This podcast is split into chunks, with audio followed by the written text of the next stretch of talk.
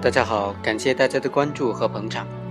今天呢，来谈一谈拐骗儿童罪和拐卖儿童罪这两个罪名究竟该怎么区分呢？根据刑法的规定啊，所谓的拐骗儿童罪呢，它是指拐骗不满十四周岁的未成年人脱离他的家庭或者监护人的行为；而拐卖儿童呢，是指以出卖为目的拐骗、绑架、收买、贩卖。接送、中转儿童等等这些行为。本案的主角胡某，在一九九四年刑满释放之后，就在一个寺院里面当和尚。大家都以为他已经看破红尘了，但是他的俗念太深，养儿防老的这个思想啊根深蒂固。他考虑到自己并没有子嗣，所以有一天呢，他下山的时候就去了一趟医院，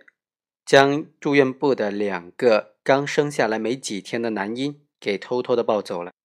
但奇葩的是啊，他并没有将小孩带回寺庙里面去抚养，而是在山下找了一户农家寄养在农家里。后来呢，当然公安机关就顺利告破这个案件了，因为监控录像明显的证明了就是这个和尚偷的。那么这个行为是拐骗儿童还是拐卖儿童呢？这个和尚胡某虽然将小孩带走呢，有以抚养为目的的这种主观的意思，可是他并没有自己去抚养这个小孩，而是将他寄养在山下农户家中。而如果定性为拐卖儿童的话，其实呢，他并没有收到任何的拐卖款项，他并不是将儿童卖给了这家农户。那他的这个行为该怎么定性呢？怎么样区分拐骗儿童和拐卖儿童？所谓的拐骗儿童罪呢，就像刚才所说的，拐骗不满十四周岁的未成年人脱离他的家庭或者脱离他的监护人的行为。拐卖儿童就是以出卖为目的实施的一系列的拐卖啊、绑架呀、收买呀、贩卖呀、接送啊、中转等等行为。其实因为拐骗对象的不同啊，对于五六岁到十四岁之间的这个小孩，如果是拐骗他脱离家庭，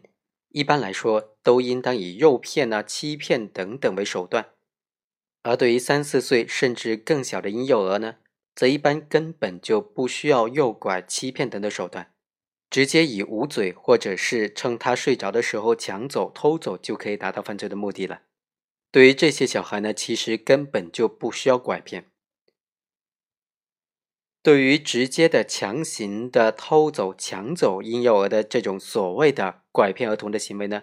在司法实践当中和拐卖儿童之间并没有任何的差别，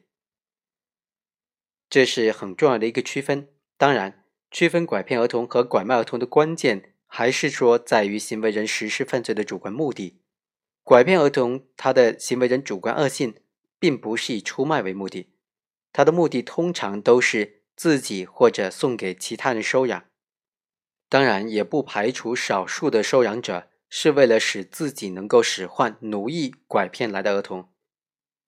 而拐卖儿童必须以出卖为目的，如果没有这个目的就不构成这个犯罪。根据上面的分析啊，我们可以对本案被告人胡某的行为做出定性了。胡某呢，他出于偷盗婴幼儿来养大防老的这个动机。以自己收养为目的，偷盗婴幼儿，导致婴幼儿脱离家庭，不具备出卖婴幼儿牟利的目的，所以他的行为只能够构成拐骗儿童罪。当然，在本案当中，有一个重要的不可忽视的点，就是控方必须提出 DNA 的亲子鉴定，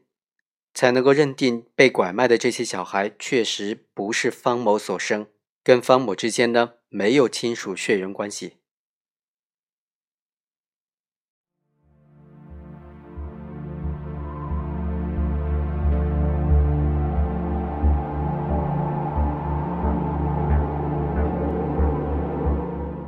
以上就是本期的全部内容了，我们下期再会。